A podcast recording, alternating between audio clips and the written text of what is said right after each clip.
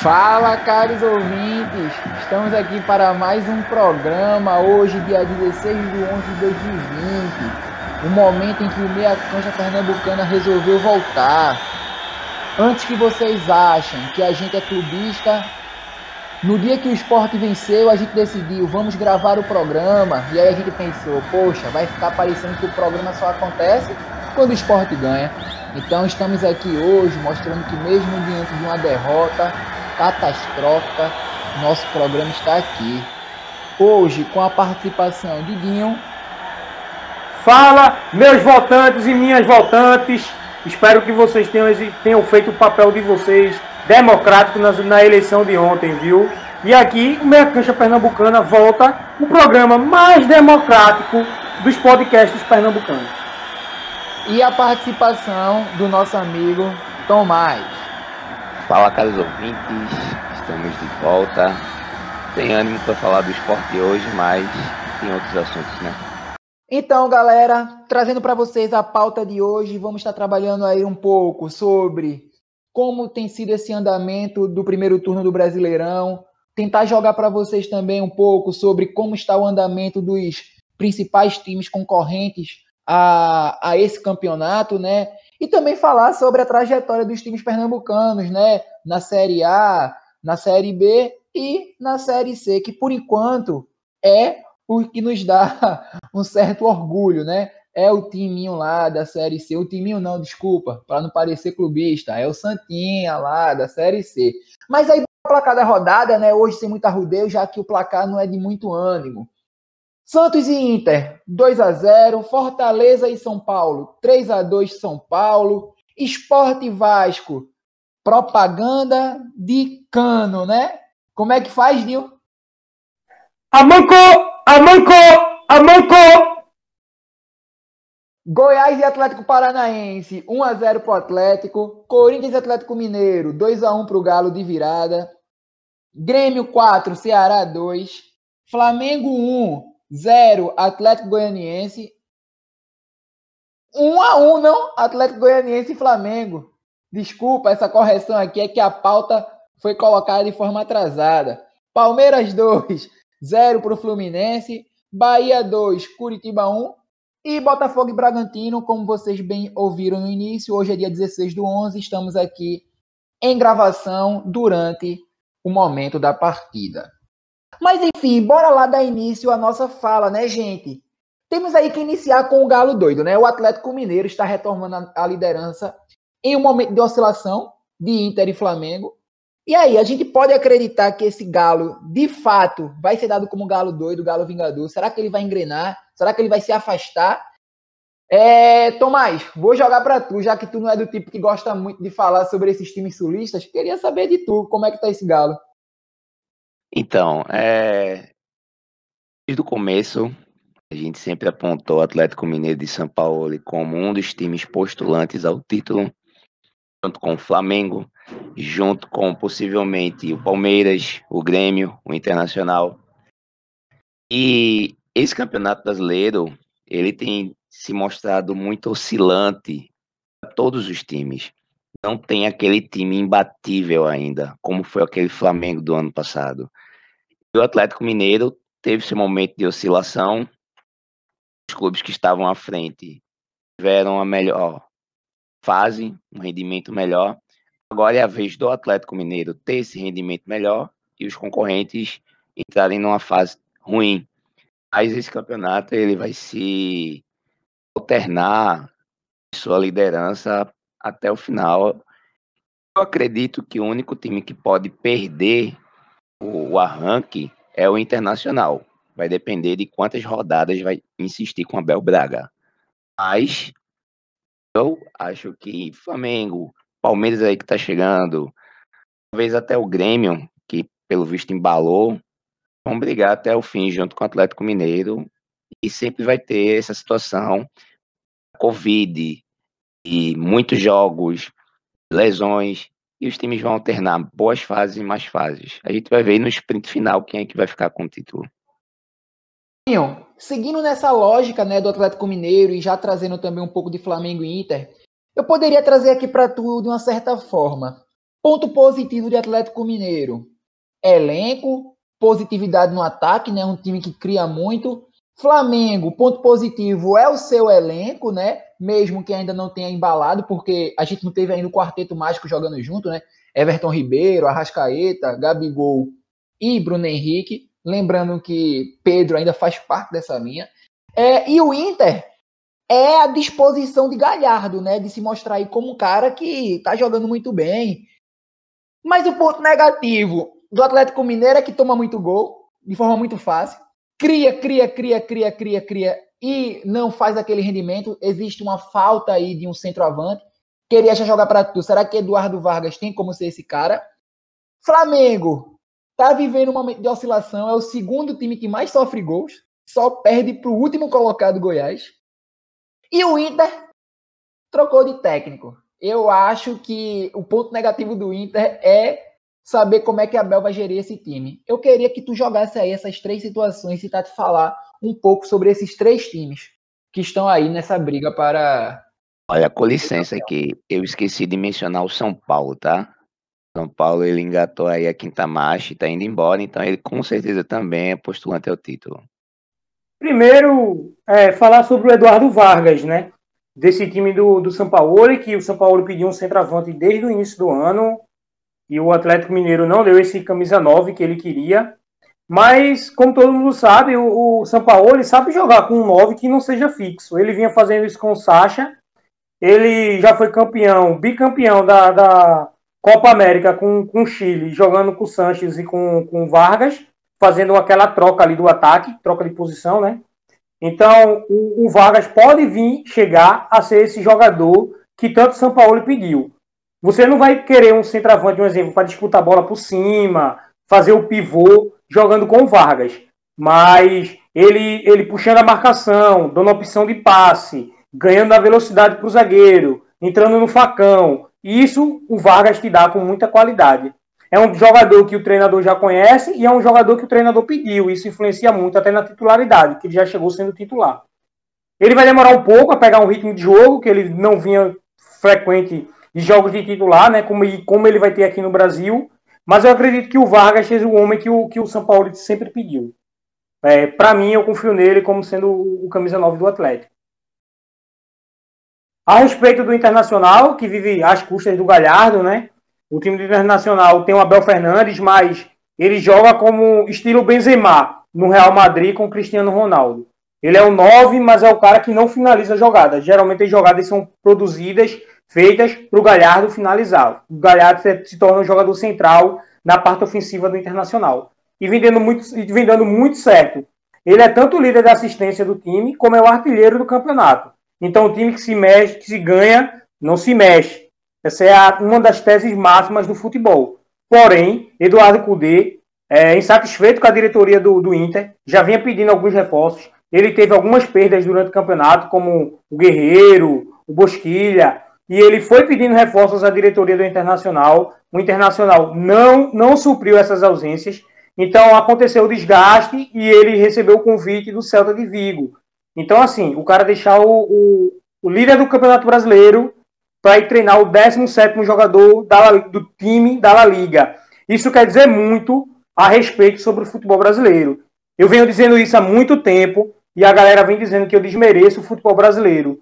Mas eu já disse, ninguém na Europa, ninguém na Ásia vai acordar de madrugada ou no final da tarde e vai colocar no Footmax para assistir pirata um jogo do Campeonato Brasileiro. Não vai ter isso, cara. É a questão do futebol de base. Então, quando o jogador fez 21, 22 anos, o pessoal lá de fora já conhece aquele jogador. É muito difícil um jogador estourar acima dessa idade para o futebol europeu querer um jogador assim. Então, ninguém acompanha esse futebol brasileiro, a não ser o futebol chinês, o futebol do, do, do Egito, que tem novos ricos no futebol, aí quer estrelas para o seu campeonato e termina contratando brasileiro, que brasileiro é estrela onde chega. É, a pergunta do Flamengo foi a respeito da mudança de treinador, né? É o treinador que, se Diego é, é, tivesse no programa, ele ia dizer: é o melhor treinador do Brasil, o melhor elenco do Brasil, da elite do futebol brasileiro. Beleza, mas esse casamento gera um tempo. é casamento de ano. Primeiro casa, depois esquenta a água. O Flamengo e, o Ceni não casa com a água fervendo. Eles vão ter que ferver essa água. Então ele teve um confronto muito difícil com o São Paulo na Copa do Brasil. Na próxima quarta-feira tem outro confronto. Não seria nenhuma surpresa para mim o Flamengo ser eliminado, apesar que eu acho que o Flamengo ainda é favorito. Mas Ceni e Flamengo, casamento é para recuperação no brasileiro. É, não acredito numa recuperação num, num, campeonato a tiro curto, assim como a Copa do Brasil. Então, Tomás, como eu gosto muito dessa linha né, de perguntar justamente para quem mais critica a situação, então eu tinha que jogar para tu uma pergunta sobre Diniz. Pô, o cara é o técnico que mais vem sendo cobrado, mais vem sendo criticado. Ele não tem um elenco de encher os olhos mas ele acabou fazendo com que a base do São Paulo se tornasse esse elenco importante. Salve para Gabriel Sara. Eu poderia até falar do Brenner, mas eu vou falar do Sara porque o Sara ele foi criticado pra caramba nas primeiras rodadas, como um péssimo meio-campo e tal, não sei o quê. O Carinha entrou no esquema que Diniz queria. O Carinha está sendo um dos principais gestores daquele meio de campo. Né? Claro que a participação de Luciano e Brenner está sendo muito importante, né? Aquela transição do, do ataque do São Paulo. E aí, se Rogério Ceni era o técnico, quem seria Diniz nessa pauta? Queria te perguntar isso. Olha, é negável que o trabalho de Diniz, depois de completar um ano, ele teve mais pontos baixos do que altos a gente pode dizer com toda a certeza que ele está vivendo nessas últimas semanas o melhor momento à frente do time do São Paulo. Então, isso está muito ligado ao rendimento de alguns atletas, como o próprio Brenner, meteu a fazer gol desabestado, como se fosse uma carroça sem freio descendo a ladeira. É, o próprio Sara que você citou. Em, eu esqueci o nome do, do outro meia, Bueno, acho que é Bueno. E... Vitor Bueno e Igor Gomes tem no time. Pronto. O Vitor Bueno, esses jogadores nas últimas partidas têm se destacado, seus rendimentos subiram visivelmente e o São Paulo ele acabou ganhando uma maior notoriedade, visibilidade as duas vitórias em cima do Flamengo dentro do Maracanã. E hoje a gente já olha para a tabela e vê que o, que o São Paulo, mesmo aos trancos e barrancos em outras competições, está fazendo o seu dever de casa, jogando aquilo que podia jogar no Campeonato Brasileiro. E hoje na tabela a gente vê um São Paulo tem três jogos a menos, está a três pontos dos líderes e se vencer dois desses três jogos, ou se fizer uma vitória e um empate, assume a liderança do campeonato de maneira surpreendente, porque ninguém acreditava que ele estaria lá.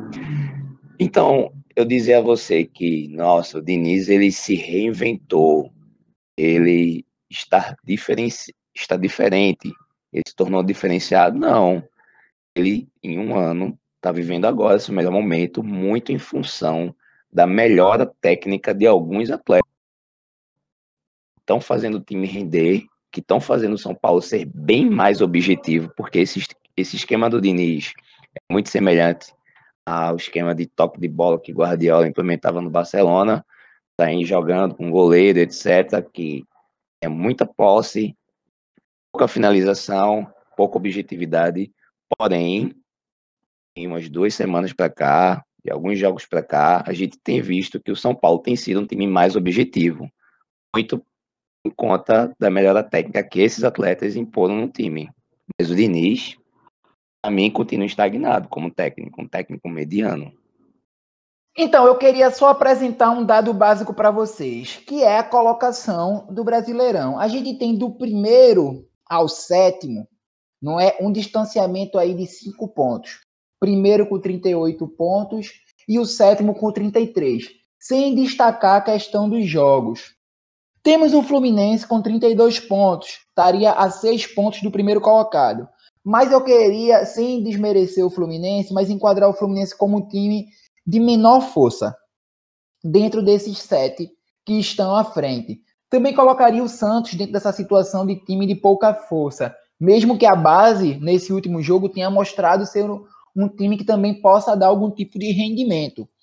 Mas a parte de cima, né, desse primeiro ao sétimo, já está bem definida, não é? Que são times que vão estar ali naquela briga dentro dessa estrutura dos 10 para cima, tá? Caso algum, algum tenha uma baixa. Dentro dessa minha fala, o que é que eu quero dizer? Dinho, os times do Nordeste que visualizaram os oito primeiros colocados, como Fortaleza e Bahia, que colocaram dentro do seu plano de metas, parece Juscelino Kubitschek aqui, né? Mas enfim, colocaram dentro do seu plano de metas essa ideia de estar tá ali entre o sétimo e oitavo para galgar uma vaga na Libertadores. Esses times a gente poderia colocar como os que estão decepcionando no Nordeste. Esporte e Ceará, mesmo com essa baixa aí, né? Ceará com três jogos sem vencer. Esporte com uma derrota em casa para um time que é adversário direto. Eu queria pontuar para tu sobre Bahia e Fortaleza. Será que esses times estão decepcionando ou é isso mesmo que a gente pode esperar deles dois? Lembrando assim. que Bahia, lembrando que Bahia terminou o jogo agora enquanto nós iniciamos nossa gravação e chegou, né, a distância de quatro pontos para o oitavo Fluminense, tá? assim, quando, quando um time do Nordeste coloca uma vaga na Libertadores como uma meta, eu já coloco isso como um sonho. Porque nós sabemos como o Campeonato Brasileiro é construído, como é dividida essa renda, a cota de TV. Então, um time, um time do Nordeste para galgar uma vaga na Libertadores pelo Campeonato Brasileiro de ponto corrido com 38 rodadas, eu acredito assim que é um sonho, algo muito difícil de acontecer. Não é impossível, estou dizendo que é muito difícil. Então você tem que confiar bastante no seu planejamento, no seu plantel, é, acreditar que seu salário vai estar pago em dia. Tem que acreditar em muita coisa para um time do Nordeste chegar na Libertadores. O Bahia, para mim, foi o time que, do Nordeste assim, que decepcionou. É, início do campeonato, foi lá no fundo do poço, foi lá na, na zona de rebaixamento, trocou treinador, o treinador iniciou mal, que foi o Mano Menezes. A torcida já pegou no pé do Elias assim que chegou. Cobrou do Rodriguinho, que era tava jogador chinelinho. E agora, nos últimos quatro jogos, o Bahia vem tendo uma plena recuperação, são quatro vitórias, né? Então o Bahia volta a sonhar com essa vaga na Libertadores, mesmo estando a quatro pontos do Fluminense, que é o oitavo colocado. Assim, não entendo o Fluminense aí nessa tabela, do mesmo jeito que eu não entendia o Vasco do Ramonismo na liderança. Eu ainda consigo entender o Santos nessa posição pela fase do Marinho ainda dá para entender. Mas, sinceramente, Santos e, Fluminense não, não acredito assim. São os times que tem mais para oscilar e cair desse grupo aí no brasileiro. É, o Grêmio teve uma melhora, o Grêmio já beirou a, a, zona de rebaixamento, mas eu acredito que o Grêmio vai ter uma solidez para continuar no campeonato.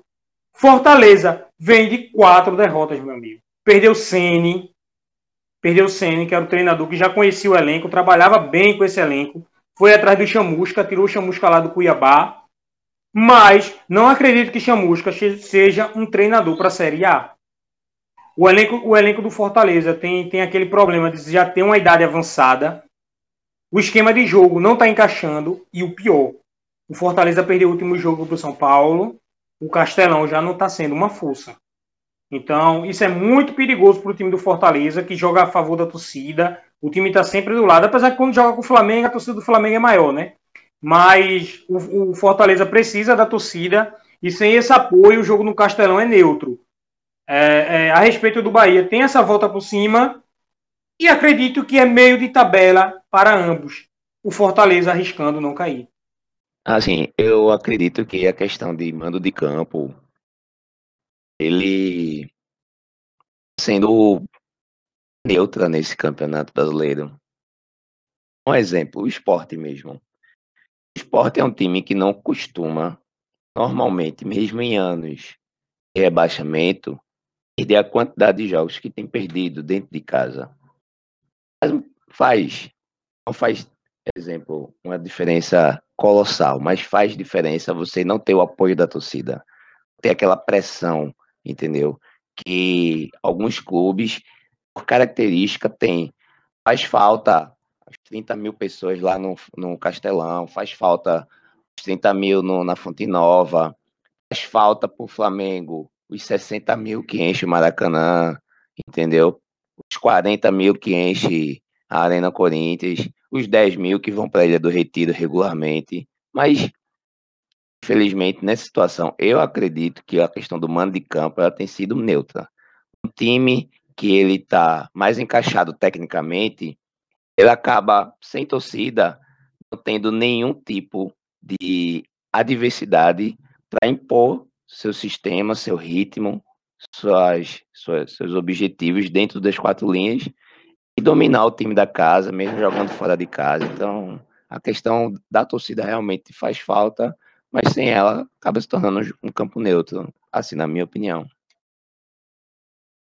É, então, eu, iria dar, eu iria dar como exemplo aquele jogo São Paulo e, Flamengo, que o, o, São Paulo mete uma virada no Flamengo de 4 a 1 Aquele jogo ali, com 60 mil no, no, no Maracanã, o Pedro abre logo o placar. Meu amigo, a magnética e a loucura. Naquele jogo ali, o São Paulo nunca viraria com a torcida do Flamengo inflamada. Então é um jogo que faz muita diferença. É só um exemplo assim que, que, que eu estou dando. Um exemplo, o elenco do Botafogo está sentindo muita falta da torcida. Uma coisa que eu tenho muito. Peraí, que eu, eu quase que morria de rir aqui. É, eu disse 60 a mais. Ó, bora lá. Quando a gente fala de questão de torcida, também tem um outro lado, né, gente? Que, por exemplo, é... eu vou abrir espaço para a gente começar uma fala sobre a Série B, que é sobre a questão de Gilson Kleina no cargo. Mas antes disso, eu queria finalizar com uma fala sobre o esporte a respeito dessa questão da torcida.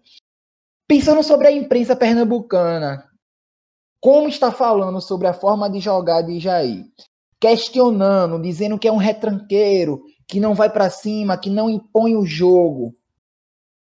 Imagina a torcida que é embasada dessa fala indo para o estádio, vendo o esporte tomar 1 a 0 do Vasco. Aquele jogo que foi 2 a 0 seria mais, porque iria colocar aquela ideia de ah, tem que ir para cima e para cima. E se a gente for fazer análise de jogo, esse jogo do esporte contra o Vasco foi um time, né? Foi um time colocado em função ofensiva. Se a gente analisar os, os times que vem jogando não é? é? Eu achei muito engraçado de acompanhar o jogo pela narração nacional, né? Que falava sobre Leandro Bassi ser um meia, né? É, não saber que o cara é atacante, ele é colocado na posição de atacante aqui dentro do, do esporte. E o time tá dentro daquilo que muita gente pedia, não é? Tipo, tira Hernani, a gente não tem Hernani como centroavante. Joga o Leandro Bassi ali. Então, para mim, aquele time era um time ofensivo, dentro das possibilidades do esporte. Não aconteceu o time perdeu, houve falhas individuais, mas aí passou, velho. A gente tem um time do esporte, né, que em 21 rodadas, não é, conseguiu pontuar 25 pontos. Quem acreditaria ou quem imaginaria que o esporte em 21 rodadas estaria somando 25 pontos? É para glorificar de pé. E exatamente, a gente tem aí, pô, sete vitórias. A gente está na posição de décimo colocado porque a gente reduziu aquela leseira de empatar o tempo todo. A gente tem perdido alguns jogos e vencido outros jogos. E isso é que qualifica a gente ter uma posição boa. E aí eu tenho essa, essa questão, jogando já para a Série B. Gilson Kleina ainda não caiu porque a torcida não está no estádio. Como Jair não foi mais pressionado porque a torcida não está no estádio. Assim, sem dúvida, a falta de torcida nos aflitos influencia para que a diretoria ainda consiga, desculpa, continue segurando Gilson Kleina. Mas acho que também a falta de opção cabe dentro do orçamento do Náutico também é um, uma outra situação para que Gilson Kleina não tenha sido demitido. Demite Gilson Kleina, vai trazer quem seja, por exemplo, do mesmo nível e receba mais ou menos a mesma coisa.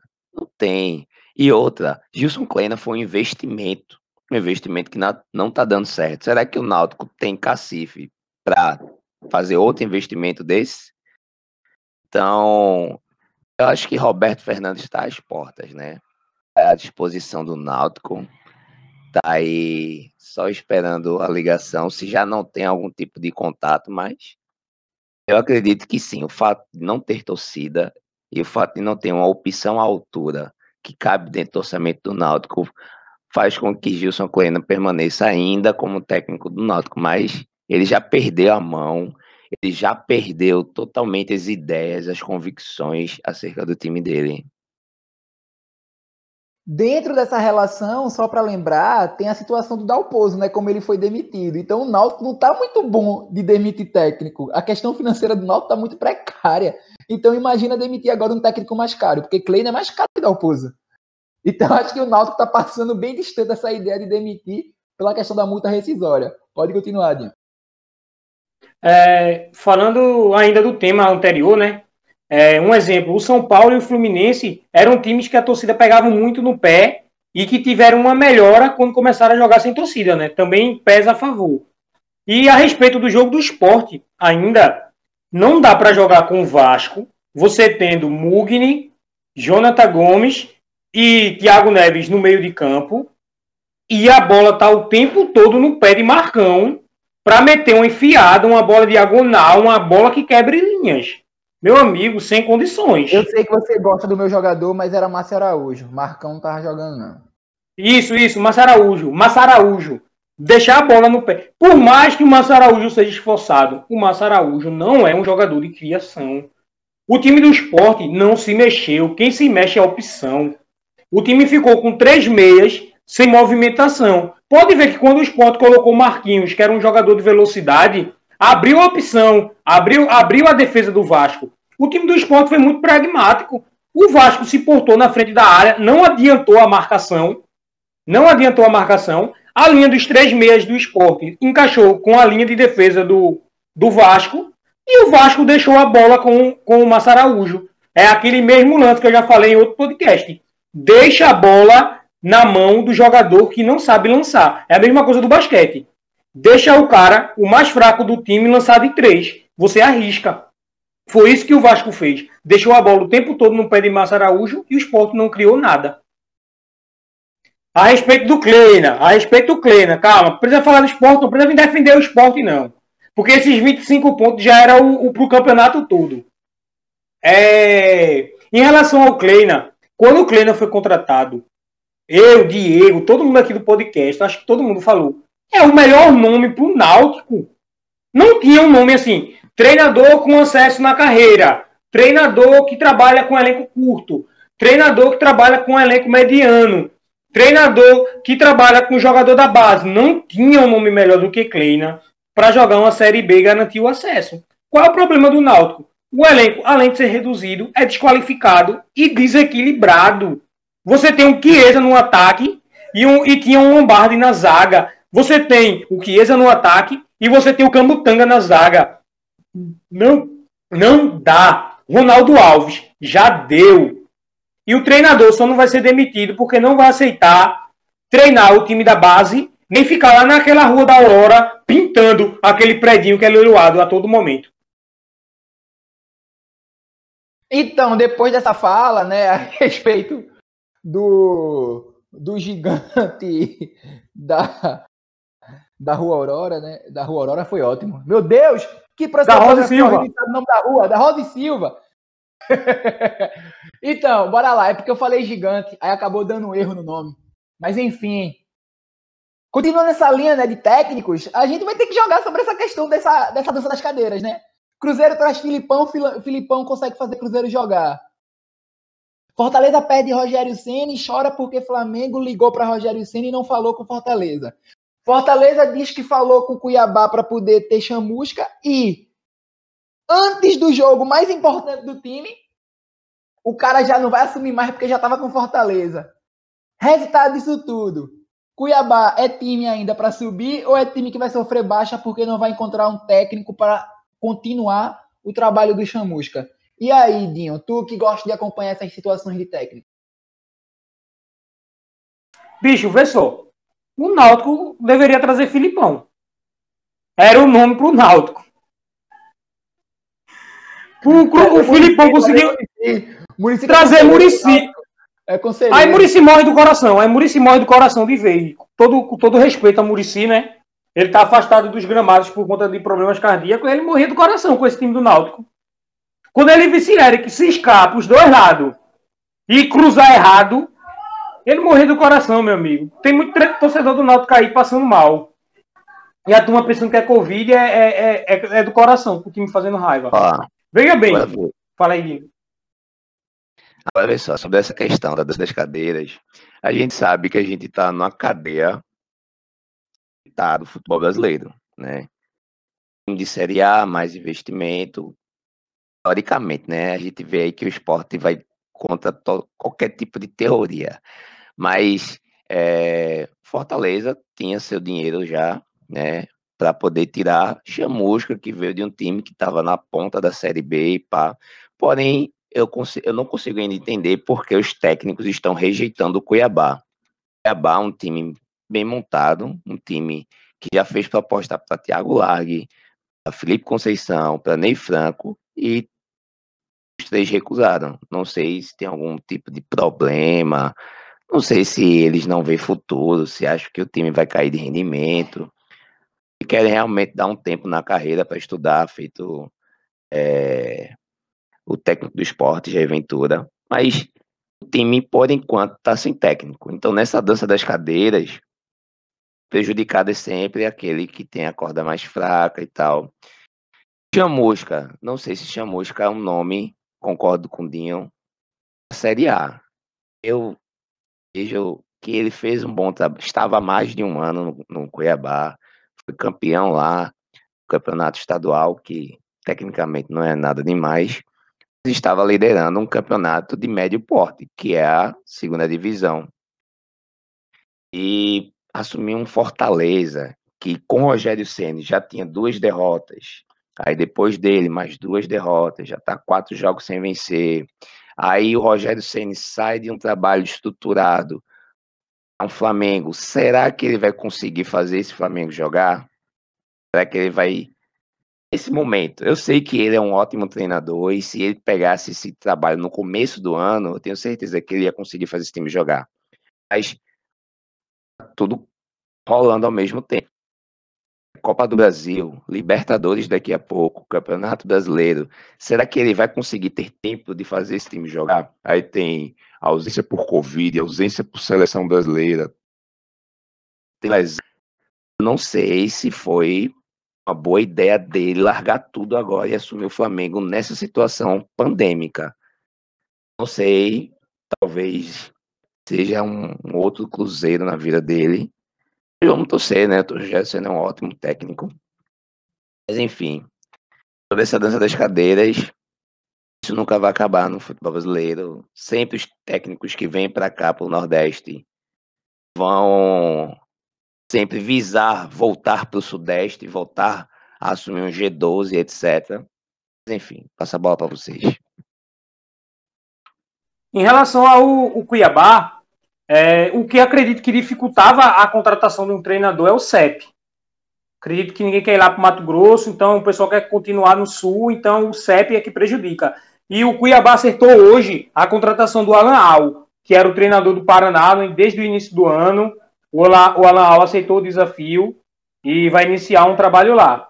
Dificultou muito para o Cuiabá, né, que já vinha de alguns jogos balançando depois que ficou nessa Copa do Brasil. Meio que mudou o foco da equipe, eu acredito que tem muito a ver disso. E, e já contratou o treinador agora. Vamos ver, né? Sair da Copa do Brasil e dar prosseguimento na, na, na Série B. É, no caso de Filipão, salvou o Cruzeiro do rebaixamento. Não acredito que o Cruzeiro vá ser rebaixado, mas também não acredito no acesso do Cruzeiro. Não acredito e não torço. Ou não acredito porque torço contra. Não sei qual é quem define quem, quem influencia em quem. Mas estou torcendo e acreditando nisso. E a respeito de Olha treinador, também... faz medo, faz medo Martelotti substituir Tite, viu? Oi, e sobre a Série B ainda, é porque a gente não tá falando, mas o Sampaio Correia tá surpreendendo todo mundo. Todo mundo, o Sampaio Correia pra mim é que nem o esporte na Série A. Todo mundo tá dando como rebaixado. Principalmente depois que começou, vários jogadores infectados, o time teve várias rodadas adiadas. Mas pegando recortes das últimas 15 rodadas, das últimas 10 rodadas e das últimas 5 rodadas, o Sampaio Correia é líder em todas essas situações, em todos esses recortes espaciais.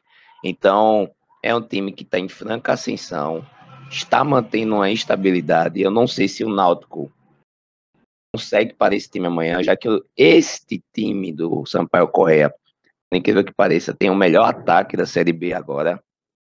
Então, amanhã para o Náutico, que é o jogo que falta ao campeonato ficar linear, é o único jogo que falta dos que foram adiados, para todos terem a mesma quantidade de jogos. Não sei se o Náutico consegue é, vencer no próximo, nessa próxima partida o, o Sampaio Correia. Fora que vem dentro daquele valor motivacional, né? O, a motivação do Sampaio é ter vencido de virada do Juventude e se aproximar do seu concorrente direto para o G4. Tendo a vitória contra o Náutico, assume o G4.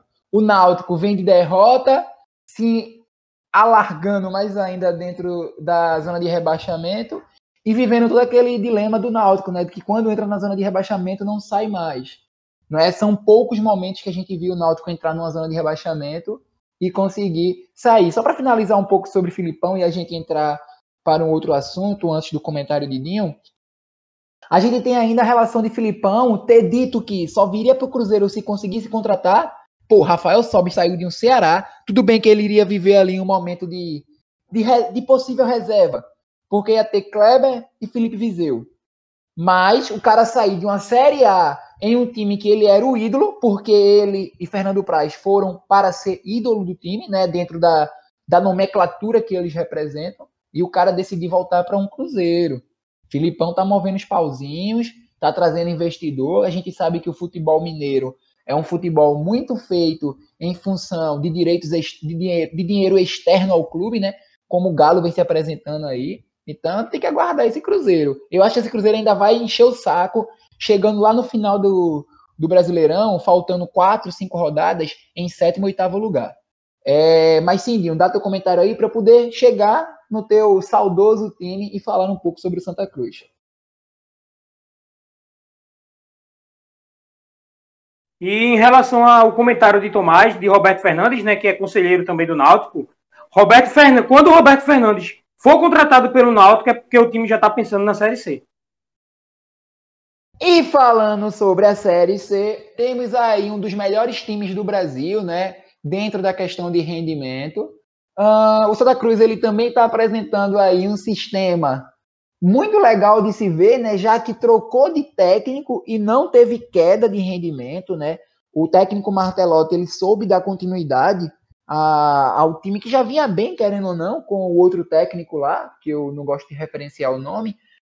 Mas, enfim, como é que a gente trata esse Santa? Eu vou perguntar primeiro para Thomas, porque eu sei que Dinho vai começar a babar a respeito do time dele. Ô, Tomás, dentro da ideia da próxima fase é o primeiro, o terceiro, é o primeiro e o, o primeiro e o terceiro da, do grupo do Santa, e o segundo e o quarto do grupo da região sudeste. Será que o Santa consegue passar? Porque, por exemplo, Brusque não vai estar no caminho do Santa. Será que dessa vez a gente coloca Santa como classificado para a série para a série B? Então, tudo começa no começo do ano. A jogada sensacional do presidente do Santa, que articulou com outros presidentes, quanto até mesmo da CBF em CD, o lance de acabar com o mata-mata para o acesso à Série B. Porque o Santa já estava temerário acerca disso. É, terceiro ano consecutivo, novamente na Série C. Já estava, sei lá, talvez visando casos e situações semelhantes ao que aconteceu com o Fortaleza, que passou anos e anos sendo o melhor campeão, melhor time na primeira fase, quando chega na fase decisiva do mata-mata, tropeçar e cair muitas vezes dentro de casa. Então, acredito que o time ele uma grande sacada de propor essa mudança no regulamento, na disputa do campeonato. Do Santa Cruz, entre todos os da Série C, é o melhor estruturado. um estádio, tem uma estrutura, agora tem um centro de treinamento, tem bons jogadores, tem um time bem armado. Tão somente que o time do Santa é, é bom o suficiente para esse campeonato que saiu um técnico, entrou outro, o novo técnico ainda não perdeu. O time toca, bota jogadores reservas, é de meio time por conta do Covid, vai lá na casa do vice-líder, ganha primeiro colocado por antecipação de três rodadas. Então, realmente, time do Santa ele demonstra, através dessa primeira fase, é o time, é um dos times que vai ascender à segunda divisão.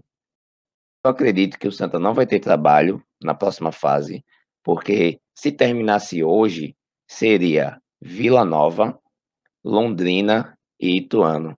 E o time do Santa Cruz é time suficiente para conseguir uma pontuação e subir de divisão passando por esses três outros times. Então, eu não estou vendo dificuldades para o Santa subir esse ano. Só se acontecer, sei lá, uma situação sinistra na segunda fase, o time perder a mão, tudo der errado. Acontece, coisas do Santa Cruz. E aí, Guinho, Dentro desse momento, a gente tem alguns destaques técnicos, né? Sempre destacar Paulinho, não é? que é um jogador que desenvolve muito bem naquele meio campo do Santa. É... O Pipico, ele de fato se posiciona como principal artilheiro do time, porque quando o cara volta, já volta marcando.